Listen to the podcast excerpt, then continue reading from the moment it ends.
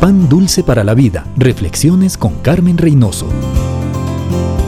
Una de las características más grandes de nuestro tiempo es el cambio. Cambiaron las máquinas de escribir por las computadoras. Los radios, tocadiscos y tocacintas en que solíamos escuchar nuestra música se han sofisticado tanto que si nuestros abuelos vieran un MP3 o un iPod o un teléfono celular, jamás adivinarían que ese objeto tan pequeño guardara tanto. Las formas de movilizarse han empequeñecido nuestro mundo y literalmente uno puede desayunar en casa y merendar al otro lado del mundo. La ciencia y la tecnología se han desarrollado tanto que se ven objetos increíbles en la industria y milagros en los hospitales.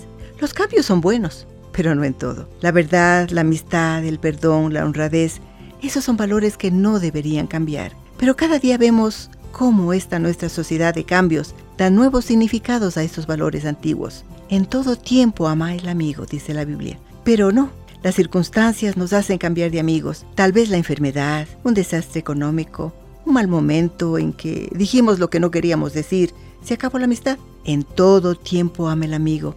Y es más que hermano en tiempo de angustia. ¿Tiene usted esa clase de amigos? Permítame presentarle al mío, Jesús. Pan dulce para la vida. Reflexiones con Carmen Reynoso.